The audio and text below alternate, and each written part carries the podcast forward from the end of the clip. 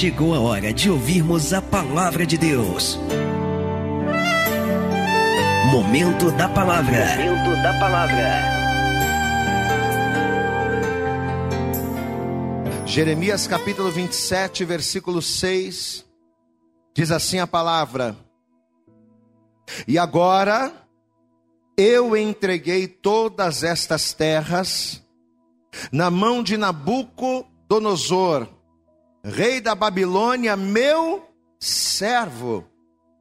E ainda até os animais do campo lhe dei para que o sirvam. Verso 7. E todas as nações servirão a ele, e a seu filho, e ao filho de seu filho, até que também venha o tempo da sua própria terra, quando muitas nações e grandes reis se servirão dele. Amém? Então Deus ele agora está pegando todo o poder, toda a autoridade, toda a honra, todo o domínio, e ele está dando nas mãos de um homem. Ele está entregando tudo isso nas mãos de um homem. E esse homem chamado por Deus de servo.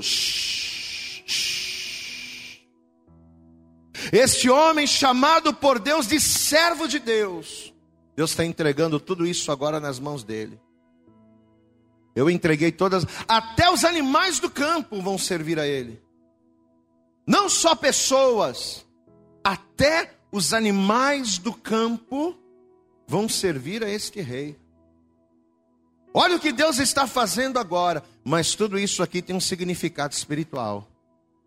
O que Deus ele vai fazer na vida de Nabucodonosor, o que Deus ele vai fazer na figura de Nabucodonosor, nada mais era do que uma sombra daquilo que Deus ele tem para mim, para você, para cada um de nós nos dias de hoje na nossa geração.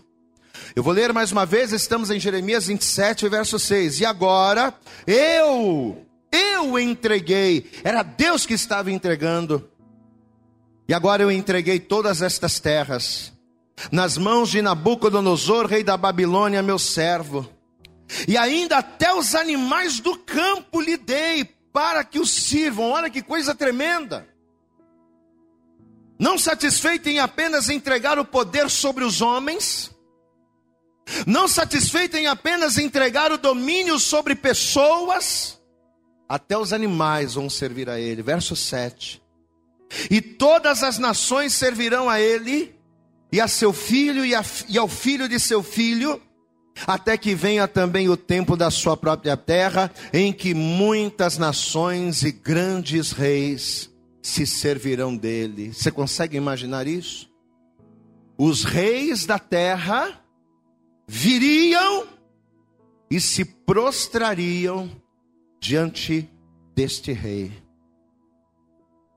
Um rei que, historicamente falando, não servia a Deus no sentido de adorá-lo. Ele servia a Deus porque todas as coisas estão sujeitas à vontade de Deus. Mas ele não servia a Deus porque ele era um adorador, não. Quando Deus ele chama Nabucodonosor de meu servo, Nabucodonosor servia a Deus não por adoração, mas ele servia a Deus porque Deus é Senhor de todas as coisas. Mas olha o detalhe: a ele Deus está entregando o poder. Uma pessoa com pouco conhecimento pode pensar assim, pastor, mas como é que Deus pode fazer isso?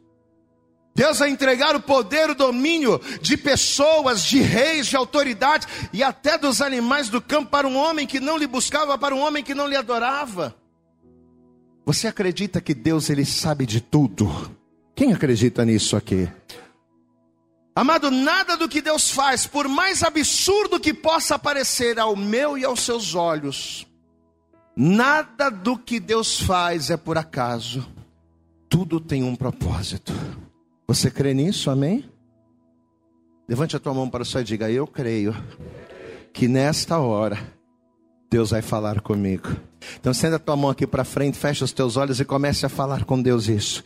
Comece a pedir ao Senhor nessa hora para que Ele fale com você. Fecha os olhos, estenda a mão aqui para frente, comece a orar, comece a interceder e pedir para que o Senhor venha colocar na nossa boca a palavra que você precisa ouvir nesta hora. Pai, em nome de Jesus Cristo, nós estamos aqui, Senhor, porque o desejo do nosso coração é alinhar as, os nossos propósitos, as nossas vontades, é alinhar as nossas necessidades a tua vontade. E para isso, ó Deus, precisamos ouvir a tua palavra, precisamos ser ministrados por ti. Então, em nome de Jesus, que nesta hora, enquanto os teus filhos estão com as mãos levantadas em oração, ah Deus, que nesta hora o Senhor venha colocar na nossa boca, colocar nos nossos lábios a palavra que esta pessoa precisa ouvir, para que alinhando a vontade, os desejos e as necessidades dela, a sua vontade, o teu nome seja glorificado. Ah, então em nome do Senhor, ó Deus, jogue por terra agora os impedimentos, as barreiras, os obstáculos que tentarem se opor à tua voz.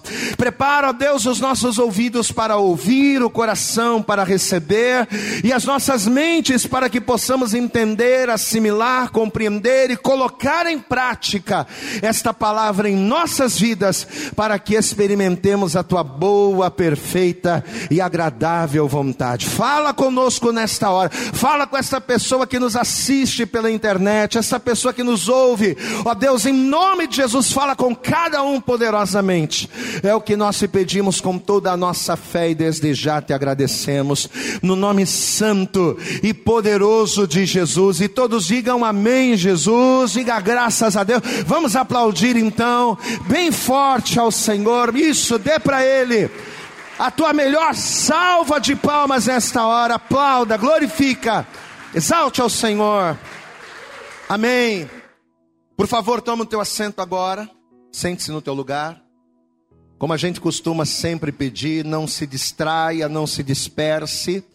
Preste toda atenção aqui no pastor, olhe para cá, para que você venha entender a palavra.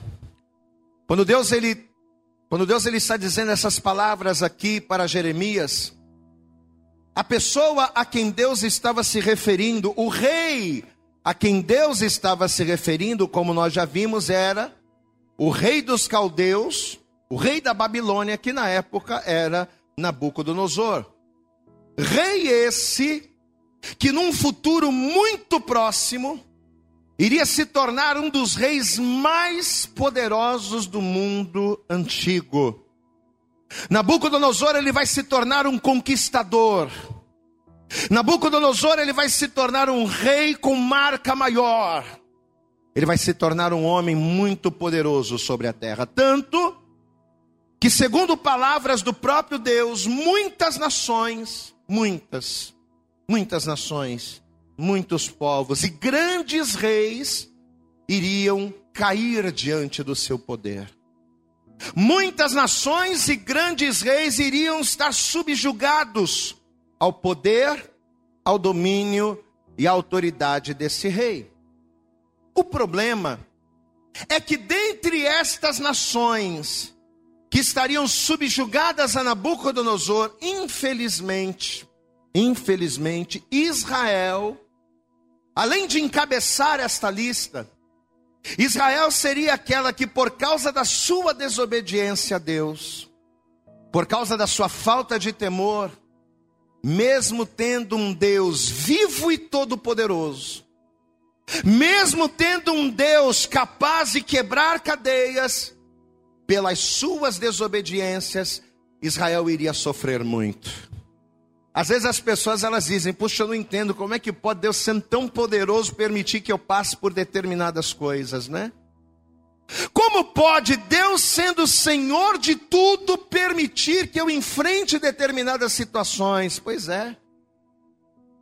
Na verdade, Deus ele não queria permitir, Deus ele não quer permitir determinadas coisas nas nossas vidas. O problema é que bênçãos e maldições, elas são escolhas. A própria palavra, o próprio Senhor, ele disse: Eis que põe diante de vós a bênção e a maldição. Escolhe a bênção para que te vás bem. Mas como é, quando é que a gente escolhe a bênção? Quando a gente escolhe obedecer. Quando a gente escolhe ser fiel. Mas quando nós escolhemos não observar a palavra de Deus, automaticamente escolhemos maldições para a nossa vida. Nós trazemos maldições para a nossa vida quando não buscamos a Deus. E é o caso de Israel aqui.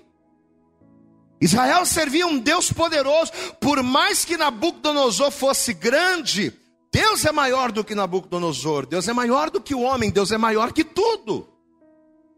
Mas apesar de servir a um Deus maior que tudo, Israel vai ser um povo aprisionado. Israel vai se tornar um povo que vai viver uma situação de muitas privações, de muita vergonha, a ponto deles se verem numa determinada situação que aos olhos humanos não teria jeito. Por quê? Porque Deus vai decretar o juízo sobre eles por causa dos seus pecados, por causa da sua desobediência, pela falta do conhecimento de Deus. Essa é a verdadeira razão. Por que, que homens perecem? Por que, que pessoas sofrem? Pela falta do conhecimento de Deus. A falta do conhecimento de Deus, ela traz prisão. A gente até postou ontem nas redes sociais uma frase que o Senhor nos deu, né? Que a falta de conhecimento é o cabresto do jugo, não é? E é verdade. A falta de conhecimento de Deus, ela traz prisão, e é o que vai acontecer aqui. Por não conhecerem ao Deus que serviam, Israel vai fazer o que era mal, e por causa disso vai perecer. O profeta Daniel, no capítulo 11, no versículo 32, ali do seu livro, capítulo 11, verso 32, ele vai declarar o seguinte: que o povo que conhece ao seu Deus se tornará forte. Glória a Deus, amados. O que é que faz de um povo forte? Não são armas. O que é que faz um povo ser forte? Não são cavalos, nem cavaleiros, nem espadas. O que faz um povo, o que faz uma nação, o que faz uma família, o que faz pessoas serem fortes é o conhecimento do Senhor. Porque eu posso não ter espadas, eu posso não ter lanças, eu posso não ter cavalos, eu posso não ter exércitos. Mas se eu tenho Deus, Deus é a minha fortaleza. Então Daniel vai dizer: o povo que conhece o seu Deus se tornará forte e fará nele proezas. Diga comigo, e fará em Deus proezas. Você sabe o que significa a palavra proeza significa coisas difíceis. O povo que conhece ao seu Deus será forte e fará nele proezas, ou seja, fará coisas difíceis, fará coisas inimagináveis, fará em Deus façanhas. Aquilo que homem nenhum consegue fazer em Deus, eu vou lá e consigo. Aquilo que pessoa nenhuma consegue conquistar em Deus, eu vou lá e conquisto. Então Daniel está dizendo que o conhecimento de Deus, primeiro, nos fortalece, e segundo, faz com que alcancemos o inimaginável. Só que em contraponto àquilo que Daniel disse, o profeta Oséias, usado por Deus, ele vai declarar no capítulo 4, no versículo 6 do seu livro que que em contrapartida, o motivo da destruição do seu povo é justamente a falta de conhecimento. Abra comigo, Oséias. Vamos lá. Livro do profeta Oséias. Oséias no capítulo de número 4. Oséias, capítulo de número 4, eu vejo que a palavra vai dizer aqui a partir do verso 6. Oséias capítulo 4, verso 6 diz assim: O meu povo foi o que, igreja? Não, diga mais alto: O meu povo foi destruído. Por que, igreja? Porque lhe faltou o conhecimento. Olhe para cá. O que que Oséias ele está declarando aqui? Que a destruição do povo não foram exércitos, não foram nações, não foram armas, não foram homens e nem espadas. O que destrói um povo, o que destrói pessoas, é a ignorância. Diga comigo, o que destrói pessoas é a ignorância. Amada, a falta do conhecimento ela traz alienação. Uma pessoa que não tem conhecimento, ela torna-se uma pessoa atrasada no seu tempo, né? Uma pessoa que insiste em não conhecer as coisas da modernidade, ela vai ficando para trás, ela vai ficando para trás, daqui a pouquinho ela está completamente obsoleta. Por quê? Porque a falta do conhecimento ela acaba anulando, ela acaba destruindo. Isso em qualquer área que for, inclusive naquilo que diz respeito à fé. Quando nós não conhecemos ao Deus a quem servimos, somos anulados, somos destruídos, não pelas pessoas, não pelas situações, mas somos destruídos porque insistimos em nos privarmos do conhecimento. O conhecimento e a falta dele podem fazer a diferença na vida de um povo, na vida de uma nação, na vida de uma família. Só que quando eu falo de conhecimento, ou quando eu falo da falta de conhecimento, não é apenas conhecer a Bíblia. Amém? O meu povo foi destruído porque faltou conhecimento, mas não significa, não é o conhecimento da letra, não é o conhecimento da Bíblia, não é conhecimento da, da Bíblia, é conhecer a Deus. Amém, amados? O que destrói não é conhecer, não é a falta de conhecimento da Bíblia, é conhecer a Deus. Porque tem muita gente que conhece a Bíblia de capa a capa. Tem muita gente. Pessoas que são teólogos, que são formados, que conhecem a Bíblia de Gênesis, Apocalipse, conhecem as revelações, conhece tudo, mas mesmo conhecendo a Bíblia, não conhece a Deus. Então a falta de conhecimento que destrói o homem, mais do que da letra, é a falta de conhecimento de Deus. O conhecimento que destrói não é só o conhecimento da letra, mas é principalmente a falta de conhecimento do coração de Deus. Olha aqui para mim. Eu não estou com isso dizendo que você não tem que estudar a Bíblia, não, pelo contrário. A gente tem que estudar a Bíblia. A gente tem que conhecer o que está escrito, mas entenda, eu só vou conhecer o que está escrito e aplicar o que está escrito se primeiro eu conhecer a Deus no seu coração. Glória a Deus, amados. A pessoa que não conhece o coração de Deus, ela jamais vai conhecer a letra. Ela jamais vai entender a letra, ela jamais vai aplicar a letra. Porque o conhecimento que nos faz vitoriosos é o conhecimento do coração de Deus. Diga comigo, mais do que teólogos, Diga bem alto: mais do que teólogos, mais do que bacharéis, Deus quer adoradores. Você entende isso? Mais do que teólogos, mais do que bacharéis, Deus quer adoradores. Deus quer homens e mulheres segundo o coração de Deus. Pastor, e o que, que é isso? O que é ser alguém segundo o coração de Deus? A pessoa que é segundo o coração de Deus é aquela pessoa que tem a capacidade de conhecer o coração de Deus. Amém? Conhecer a Deus sendo alguém segundo o seu coração não é apenas fazer o que Deus manda, mas conhecer a Deus sendo alguém segundo o seu coração, mais do que fazer o que Deus manda, é fazer o que Deus não manda. No sentido de Deus não precisar falar para a gente obedecer. Glória a Deus. Você consegue entender isso?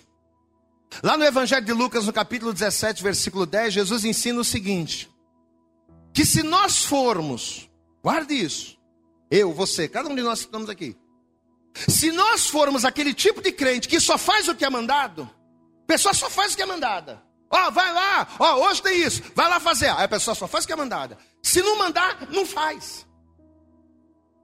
Ela só faz aquilo que é mandada literalmente, ela não move um centímetro a mais nem um centímetro a menos. Então, segundo o que Jesus disse aqui, a pessoa que só faz aquilo que é mandado aos olhos de Deus, ela é chamada de quê? Ela é chamada de servo ou de serva inútil. Mas olha que coisa estranha, né?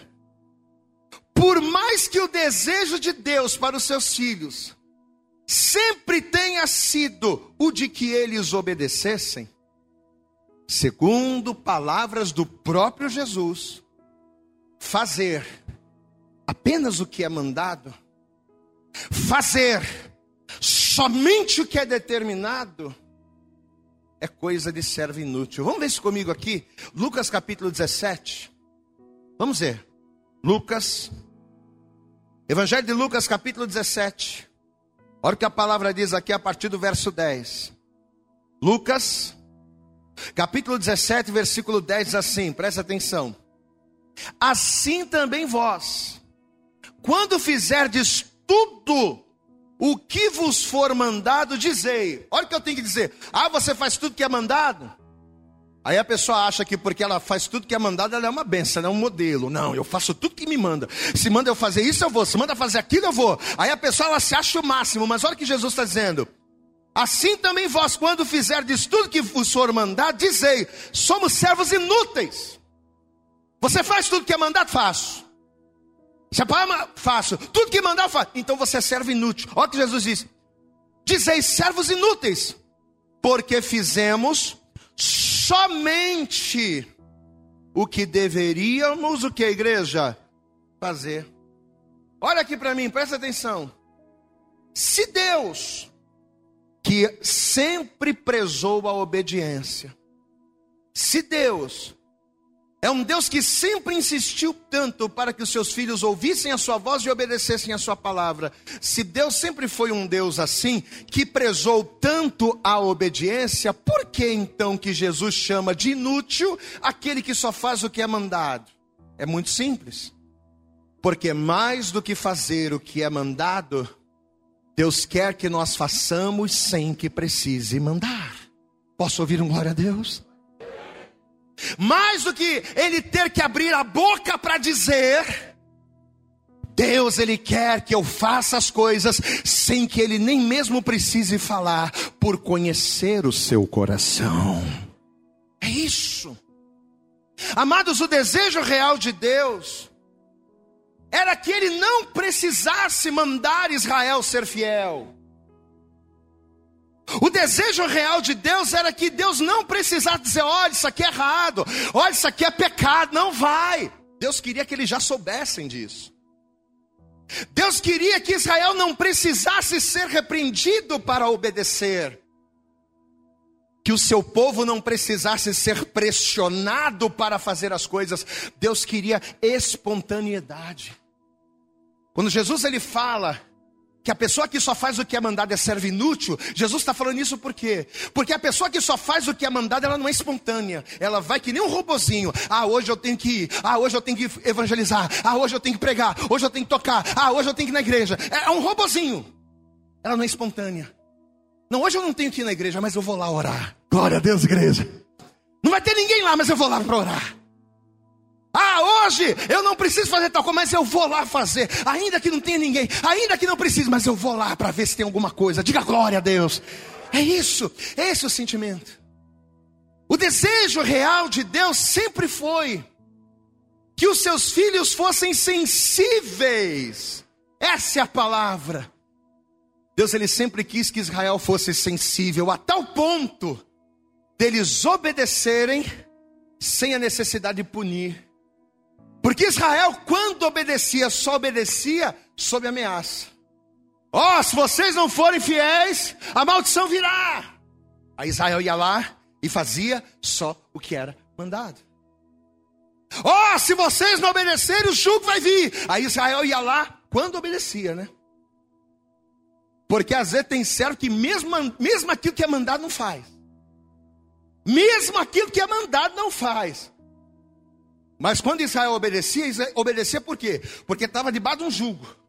Ó, oh, se você não for fiel, a maldição vai vir. Aí Israel ia lá e fazia somente aquilo que era mandado. Mas Deus nunca quis isso. Deus nunca quis precisar ameaçar para que houvesse obediência. Deus ele sempre quis um coração espontâneo. Glória a Deus, amado. Ó, oh, você tem que ser dizimista, viu? Porque se você não for dizimista, o devorador vem e acaba com tudo, e destrói o que você tem, e acaba com as suas finanças. Aí a pessoa vai lá, né? Oh, eu tenho que ser, né? Porque senão. Está errado. Romanos no capítulo 3, no versículo 5, Paulo diz: portanto é necessário, é necessário que lhes estejais sujeitos não somente pelo castigo, mas pela consciência. Diga glória a Deus. Em outras palavras, o que, que Paulo está dizendo? Eu tenho que ser sujeito a Deus, não por aquilo que pode acontecer, ou por aquilo que Ele pode fazer contra mim. Mas eu tenho que ser sujeito a Deus espontaneamente. Eu tenho que louvar espontaneamente. Eu tenho que trabalhar espontaneamente. Eu tenho que adorar espontaneamente. Porque quando eu adoro espontaneamente, eu estou obedecendo sem que Deus precise falar. Quando eu obedeço sem que Deus precise falar, eu passo a conhecer a Ele. E quando eu conheço a Deus, eu me torno forte e nele eu realizo proezas. Aplauda bem forte ao Senhor meu você só vai viver as proezas de Deus quando você começar a obedecer a Deus espontaneamente. Diga glória a Deus. Por que, que eu não vivo milagre na minha vida, pastor? Por que, que eu não vivo proezas na minha vida? O que, que significa proezas? Façanhas? Coisas inalcançáveis? Por que, que tem tanta gente que está anos na igreja e a vida não muda? Porque é aquela pessoa que só faz o que é mandado e às vezes nem o que é mandado faz. Mas quando você só faz o que é mandado, Jesus diz o que? Você serve inútil. Porque Deus não quer mandar. Deus ele quer que você seja espontâneo. Diga glória a Deus. Amados, conhecer a Deus, olhe para cá. A gente ouve tanto nas canções, né? Quero ser alguém segundo o coração de Deus. E as pessoas cantam tanto. E fala-se tanto de pessoas segundo o coração de Deus. E fala de Davi que era segundo o coração. Mas o que é ser alguém segundo o coração de Deus? Amado, conhecer a Deus, sendo alguém segundo o coração dele, não é apenas fazer aquilo que é mandado, mas é fazer aquilo que lhe agrada sem que Deus precise abrir a boca. Sabe aquela coisa da mãe? Eu passava muito por isso. Lembro disso muitas vezes. Às vezes eu saía com meu pai, com a minha mãe, meu pai está aqui, né? E às vezes eu estava fazendo uma bagunça e de repente a minha mãe só olhava, meu pai só olhava assim para mim. Amado, aquele olhar para mim já era tudo. Ele não precisava abrir a boca, só dele olhar eu já sabia o que estava no coração dele. Não, meu pai vai me pegar. Minha mãe vai me pegar, né? Era assim. Só de olhar. Uma vez eu fui numa casa de um. Abre um parênteses aqui, né? Ah, não vou contar podre meu, não. não vou... Conta ou não conto? Vai. Tá, vou contar meu podre para vocês. Uma vez a gente foi numa casa de uma pessoa, não lembro quem. Gente, tinha um pó de biscoito assim, ó.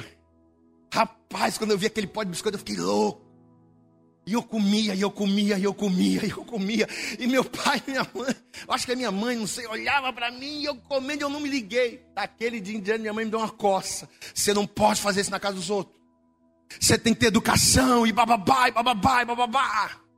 Daquele dia em diante, a pessoa colocava o negócio na mesa e olhava para minha mãe.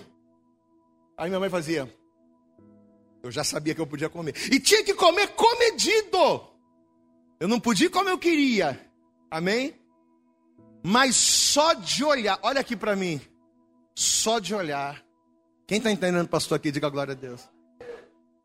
A minha mãe não precisava abrir a boca para me repreender, porque eu já tive uma experiência. Você entende o que é ser alguém segundo o coração de Deus? É Deus não precisar abrir a boca e você já saber o que fazer. É você conhecer tanto a Deus a ponto de ser, diga comigo, ser alguém Segundo, o coração de Deus é se antecipar, é ir sem que Deus precise mandar você ir, é fazer sem que Deus precise mandar você ir lá fazer, ou que Deus tenha que colocar uma imposição para você fazer, é ser espontâneo. Foi isso que Deus ele sempre quis na história. É isso que Deus hoje continua querendo. Quando a Bíblia fala que os olhos do Senhor estão sobre a terra, procurando verdadeiros adoradores, que o adorem em espírito e em verdade, Ele está procurando isso. É isso aqui que Ele está procurando. Pessoas que sejam dispostas a ir além daquilo que é mandado, pessoas que sejam espontâneas. Foi isso que Deus sempre quis, é isso que Deus quer hoje, e era isso que Deus queria do povo de Israel, mas não tinha. Deus queria que Israel estivesse desse ponto. Só que apesar, só que esse nível de maturidade, esse nível de sensibilidade, não é para quem conhece a Deus de ler a Bíblia. Essa coisa de Deus só dar uma piscadinha, você já sabe o que. Não é coisa de quem só conhece a Deus de ouvir falar, não. Isso aqui é para quem conhece a Deus de andar junto. Glória a Deus, amado. Isso aqui você tem que andar junto.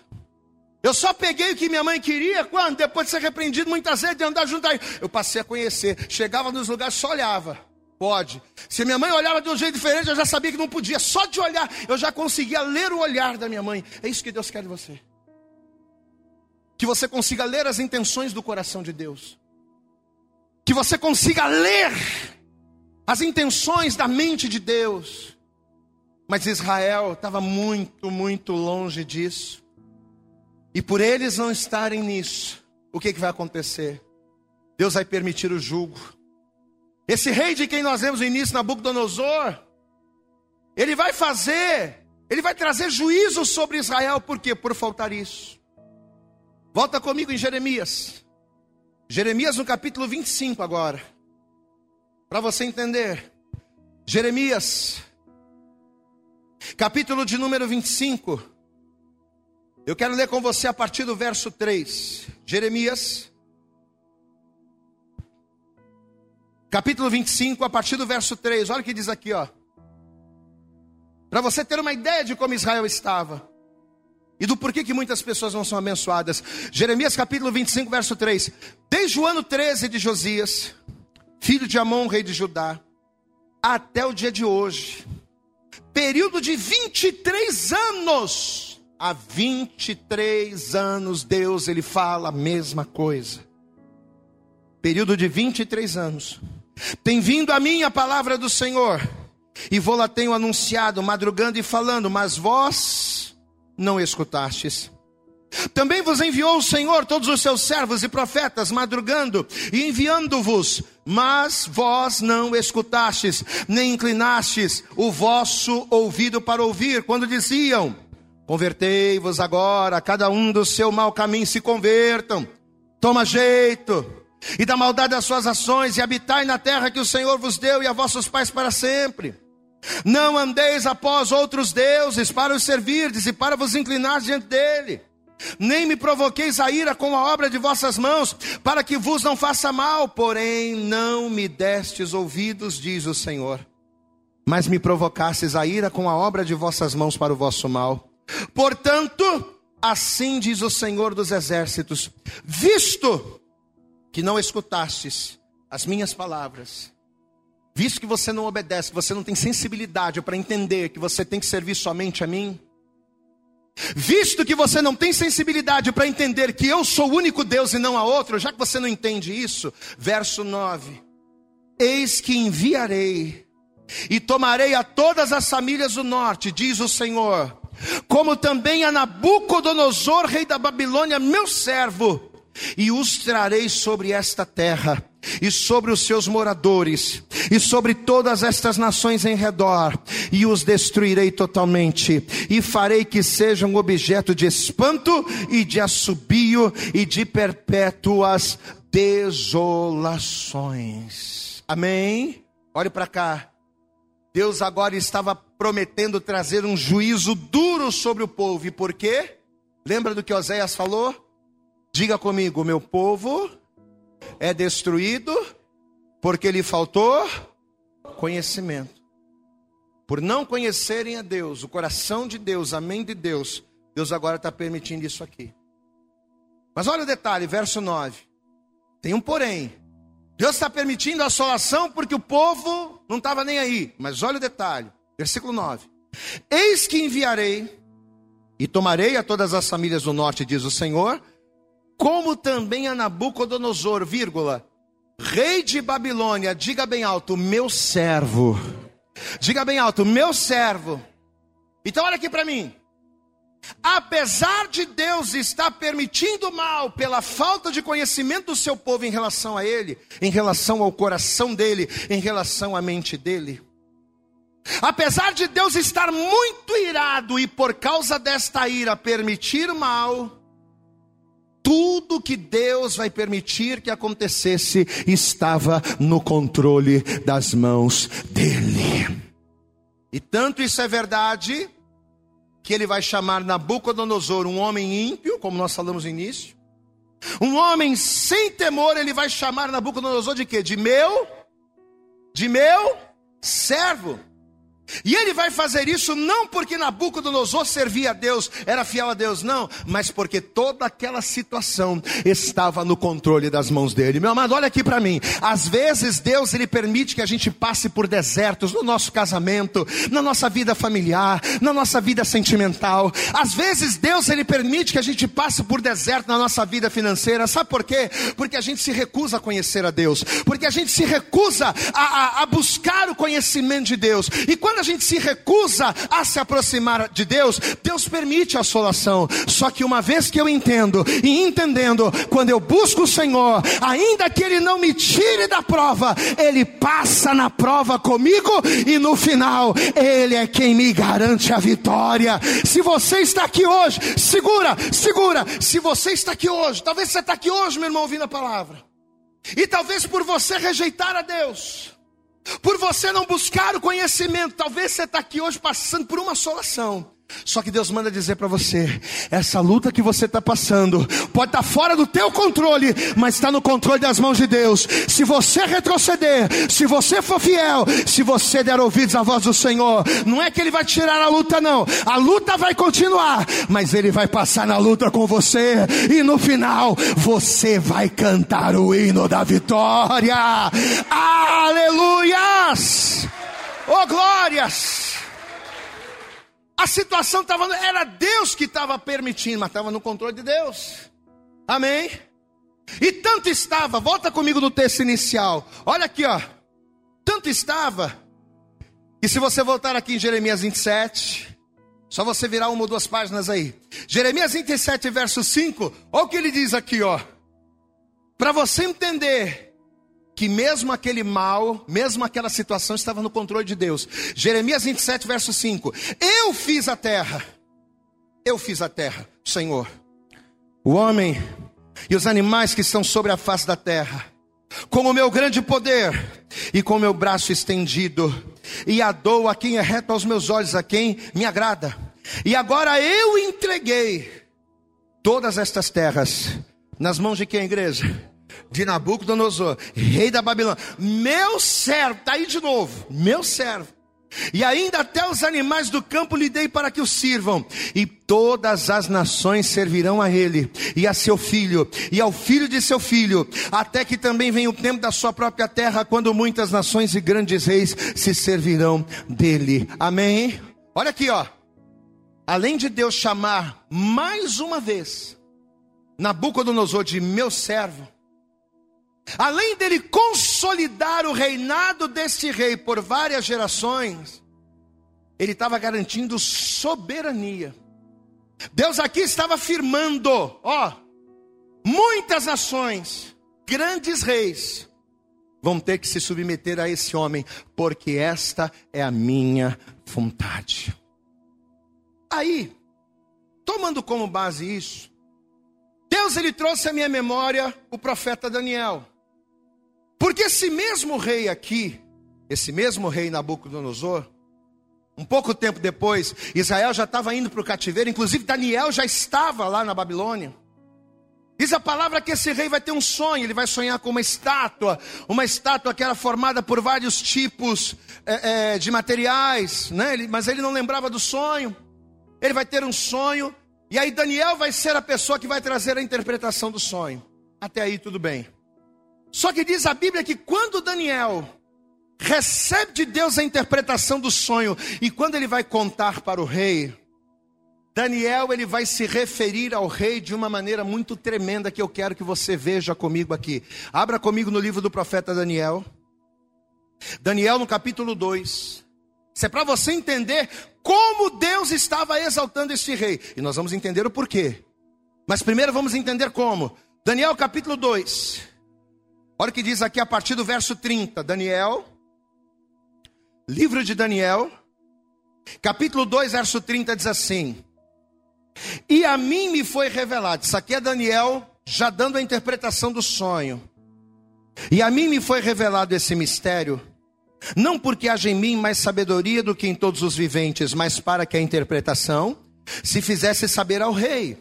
E para que entendesse os pensamentos do seu coração. Verso 31. Tu, ó rei, estavas vendo. Isso aqui é Daniel dando o sonho a interpretação que o rei teve. Estavas vendo, e eis aqui uma grande estátua essa estátua que era imensa, cujo o esplendor era excelente, e estava em pé diante de ti, e a sua aparência era terrível. A cabeça daquela estátua era de ouro fino, o seu peito e os seus braços de prata, o seu ventre e as suas coxas de cobre, as pernas de ferro, seus pés em parte de ferro e em parte de barro.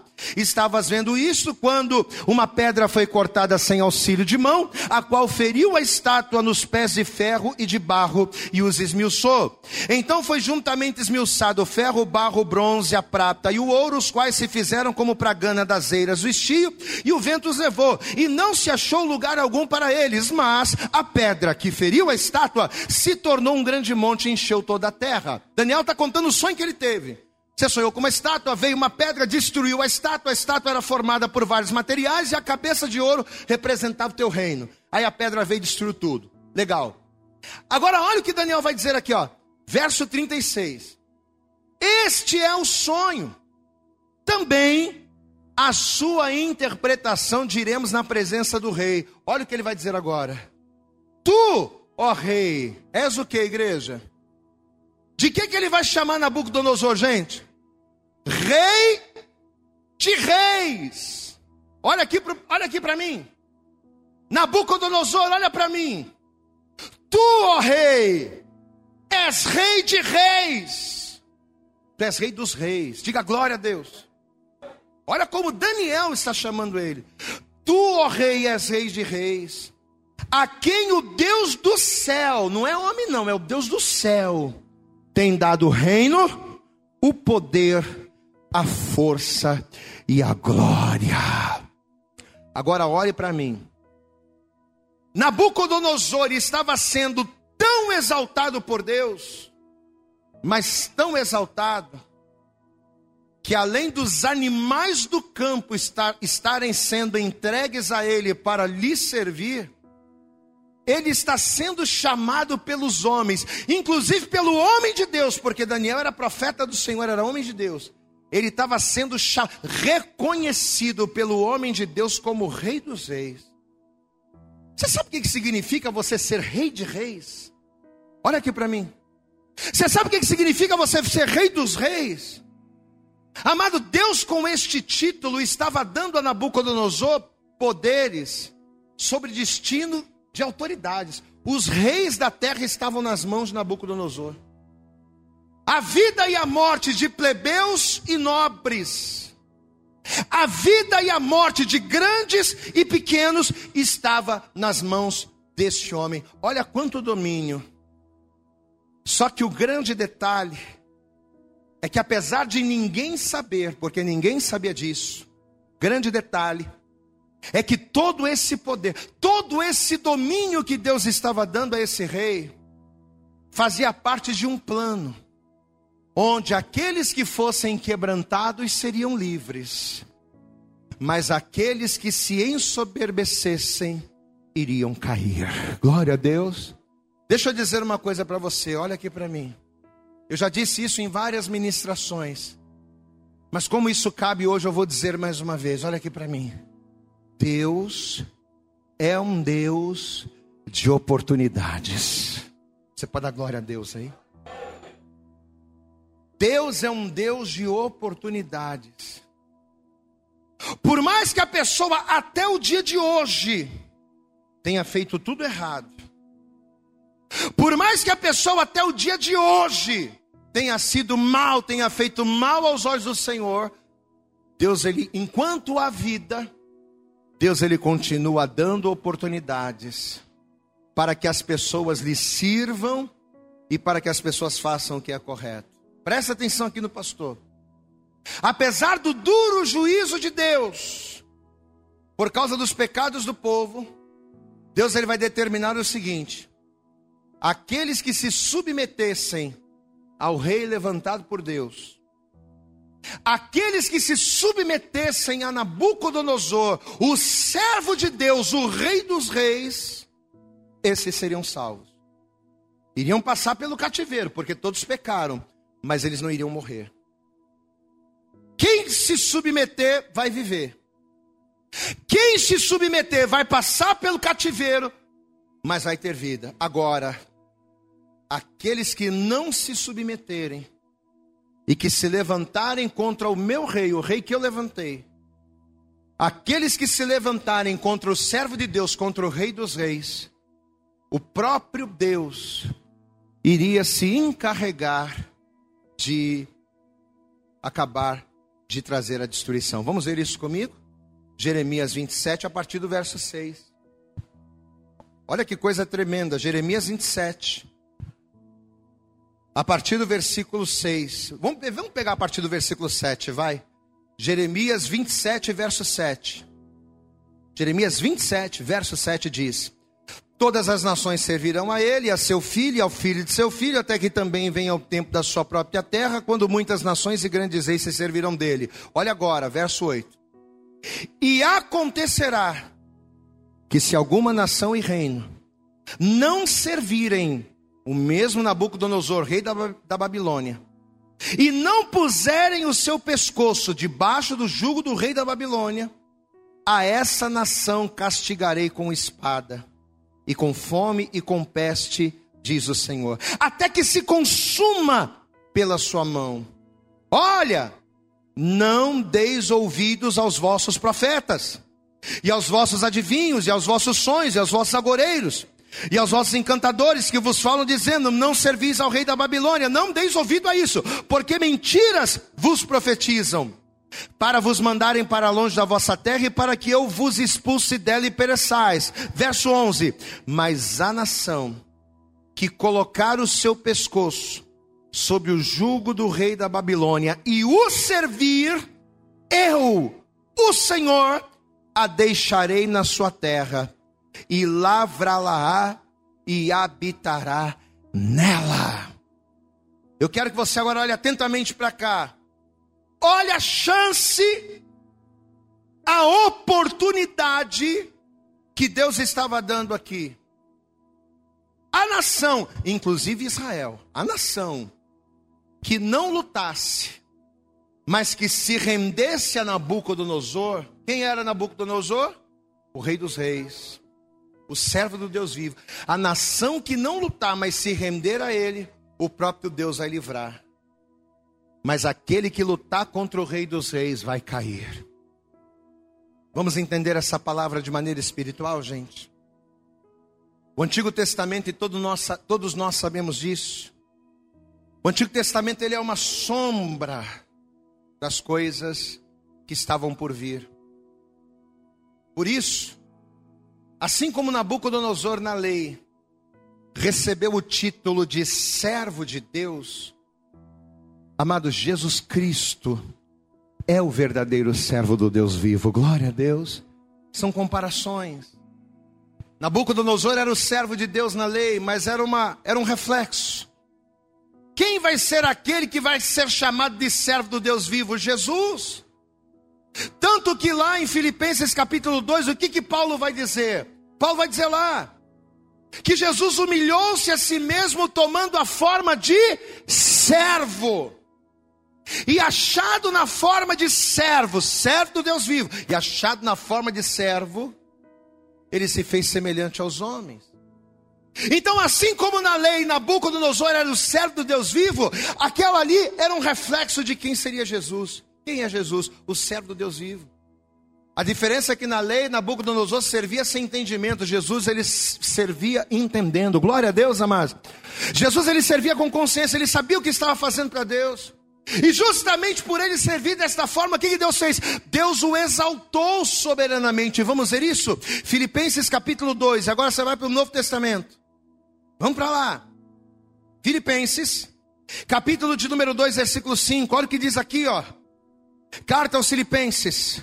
Depois Efésios você vai achar. Filipenses capítulo 2, versículo 5 diz assim: De sorte que haja em vós o mesmo sentimento que houve também em Cristo Jesus, que sendo em forma de Deus, não teve por usurpação ser igual a Deus, não, mas fez a si mesmo de nenhuma reputação, tomando a forma de tomando a forma de servo. Olha o detalhe tomando a forma de servo, fazendo-se semelhante aos homens, e achado na forma de homem, humilhou-se a si mesmo, sendo obediente até a morte, a morte de cruz. Por isso também Deus o exaltou soberanamente e lhe deu um nome que é sobre todo nome, para que ao nome de Jesus se dobre todo o joelho dos que estão nos céus e na terra e debaixo da terra, e toda língua confesse que Jesus Cristo é o Senhor, para a glória de Deus Pai. Então, assim como todos iriam se curvar diante de Nabucodonosor, Jesus, por ser o verdadeiro servo do Deus vivo, ele vai fazer a servidão de Jesus, a obediência de Jesus ao Pai vai fazer com que todo joelho se dobrasse e toda língua confessasse que Ele era o Senhor. Diga glória a Deus.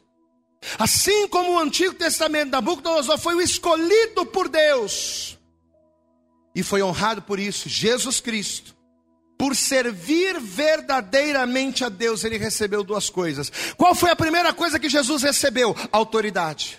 Porque olha o que diz aqui o versículo 9.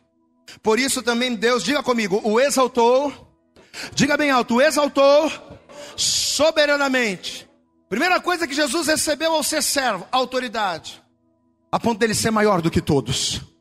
A ponto de todo joelho se dobrar a ponto de toda língua confessar, a ponto de ninguém ser maior do que Jesus nesta terra. Ninguém é maior do que Jesus na tua vida, meu irmão. Ninguém pode mais do que Jesus na tua vida, minha irmã. Levanta tua mão para o céu, abra tua boca e glorifica a Deus, porque você serve a Jesus, você serve ao Deus vivo e todo-poderoso. Aplauda bem forte a Ele aí no seu lugar. Aleluias. A primeira coisa que Jesus ele recebeu ao ser servo foi autoridade. Olha as semelhanças entre eles. Meu irmão, talvez você está aqui hoje ouvindo esta palavra, talvez você está nos ouvindo à distância, nos vendo. E talvez o teu casamento, os teus negócios, a tua vida profissional, a tua saúde, a tua vida financeira está destruída. Pastor, está tudo ruim, pastor. E por quê? Porque ao invés de você buscar conhecer a Deus, é aquilo que a gente falou lá no início, né? Ao invés de você buscar ser um homem, uma mulher, uma pessoa segundo o coração de Deus, além de você desprezar o conhecimento, talvez você a vida toda sempre insistiu em andar longe dos caminhos de Deus. Foi por insistir em andar longe dos caminhos de Deus que Israel está nessa situação. E é por nós insistirmos em andarmos longe do caminho de Deus, é que muitas das vezes nos encontramos em situações de cativeiro, de privação e de vergonha. Talvez você está aqui assim. Só que Deus hoje, através desta palavra, Ele está dizendo para mim e para você a mesma coisa. A mesma coisa que esta palavra está nos afirmando. Se hoje, ao invés da gente lutar, ao invés da gente resistir a Deus, se hoje, ao invés de nós fugirmos de Deus, se nós nos submetermos ao servo do Deus vivo, diga glória a Deus. Se nesta manhã, se ao invés de lutar, se nós nos submetermos ao exaltado de Deus, e quem é o servo do Deus vivo a quem eu tenho que me submeter?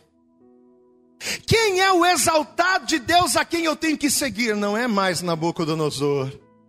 Se nesta manhã eu me submeter a Jesus Cristo, pode ter certeza, mas as lutas virão, mas eu não passarei por elas sozinho. O Senhor será comigo, o Senhor estará à minha frente, o Senhor irá guerrear a minha batalha e operando Ele, agindo Ele na minha vida, a vitória está garantida. Glória a Deus. Mas o que eu preciso fazer? Me submeter ao servo de Deus. Não o homem, o servo de Deus chamado Jesus. Eu tenho que me submeter a ele. Jeremias capítulo 27, volta lá, estamos caminhando para o fim. Jeremias 27, versículo 11. Palavras do próprio Deus, isso aqui é Deus falando. E essa palavra serve exatamente para nós no dia de hoje. Jeremias capítulo 27, verso 11, está aqui, ó. A nação que colocar o seu pescoço sob o jugo do rei da Babilônia, sobre o meu exaltado, sobre o meu servo, e o servir, o que, que vai acontecer, igreja? Eu a deixarei na sua terra, diz o Senhor, e lavrá-la-á e habitará nela. Glória a Deus, amados. Quando é que a gente vai ter uma vida abençoada? Olha aqui para mim. Quando é que o homem ele passa a ter uma vida abençoada? Quando é que o homem ele passa a ter uma vida transformada? Quando ao invés de lutar contra o servo de Deus, quando ao invés de resistir ao exaltado de Deus, quando ele se rende. Essa palavra de hoje, sabe para que que é? Para que Deus falando com você venha fazer você se render a Jesus. Amém? Deus, em outras palavras, está dizendo assim: se renda a Jesus, se renda ao meu servo. Quando a gente para de resistir a Deus, e Ele está falando isso aqui, não é só com quem não tem Jesus, não, porque tem muita gente que serve a Deus, tem muita gente que entregou a vida para Jesus, que está dentro da igreja, mas resiste, resiste ao ensinamento, resiste à palavra. É aquela pessoa que está na igreja, mas tem determinadas coisas que ela diz: não, olha o que o Senhor está falando aqui, você quer mudar de vida? Você quer recomeçar? Nós temos profetizado que o ano de 2021 é tempo de recomeçar, mas nós não vamos viver novidade de vida, nós não vamos ter recomeços abençoados enquanto estivermos resistindo ao servo do Deus vivo, enquanto resistirmos, não colocarmos o jugo de Jesus debaixo do nosso pescoço. Glória a Deus, amado. Não adianta. Jesus é o servo de Deus. Só que Jesus, ao se submeter, ele recebeu Duas coisas. A primeira, autoridade, nós vimos lá no versículo 9. E a segunda coisa que Jesus recebeu, ele recebeu um nome sobre todo nome. Diga comigo, Jesus. Diga bem alto, Jesus recebeu um nome sobre todo nome, né? E qual foi o nome sobre todo nome que Jesus recebeu ao se submeter ao Pai? Ele recebeu o nome de Rei dos Reis ele recebeu o nome de Senhor dos Senhores. Eu quero que você abra comigo em Apocalipse, capítulo 19. Vai lá. Livro das Revelações. Apocalipse no capítulo de número 19. Apocalipse capítulo 19. A partir do versículo 11, se você encontrou, diga glória a Deus. Se você não encontrou, vai aparecer aqui. Apocalipse capítulo 19, versículo 11 diz assim: Apocalipse 19, verso 11.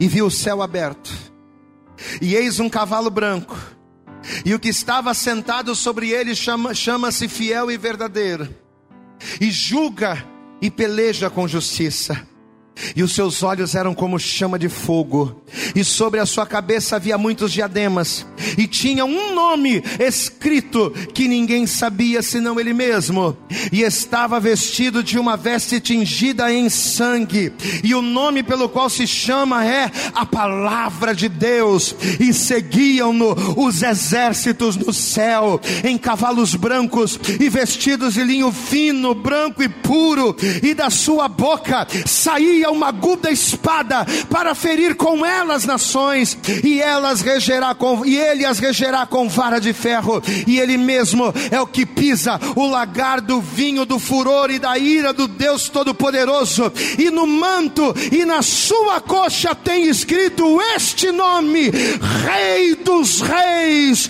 e Senhor dos Senhores. Você pode aplaudir bem forte ao Senhor. Jesus é o Rei dos Reis, é o servo do Deus vivo, é o Senhor Todo-Poderoso a quem eu tenho que me submeter.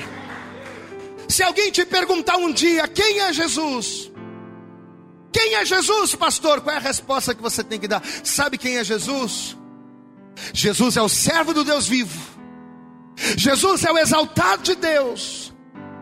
Jesus é o Rei dos Reis, Senhor dos Senhores, a quem eu tenho que me submeter e não resistir. Glória a Deus.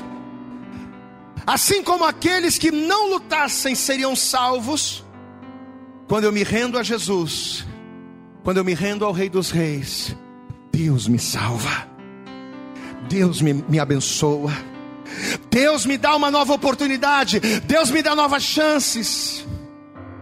Quando ao invés de lutar, quando eu me rendo, Deus me dá a oportunidade de conhecê-lo e de nele fazer proezas. Nesta manhã, através desta palavra, Deus está dando para mim, para você, para cada um de nós, a oportunidade de pararmos de resistir a Ele e a Sua palavra, e a nos submetermos a Ele. Você recebe esta palavra no teu coração nesta manhã? Quem crê que Deus está falando com você aqui, diga glória. Você recebe mesmo, de verdade mesmo? Então toda igreja se coloque de pé, por favor. E assim que você se colocar de pé, você vai de pé dar para Jesus a tua melhor salva de palmas. Mas vamos aplaudir isso. Vamos aplaudir, vamos aplaudir. Vamos aplaudir mais ao Senhor, abre a tua boca. É para o Rei dos Reis, é para o Senhor dos Senhores. Diga glória, glória, glória, glória a Deus. Aleluias. Eu acredito que essa mensagem falou poderosamente com você. Mas se você acredita que ela pode ajudar também uma outra pessoa que você gosta, ama ou admira, mande para ela. Compartilhe o link ou convide essa pessoa para seguir o nosso podcast. E creia que fazendo isso, ainda que não seja você a ministrar, além de nos ajudar, você estará cumprindo o ID de Deus. Deus abençoe você e até o nosso próximo conteúdo.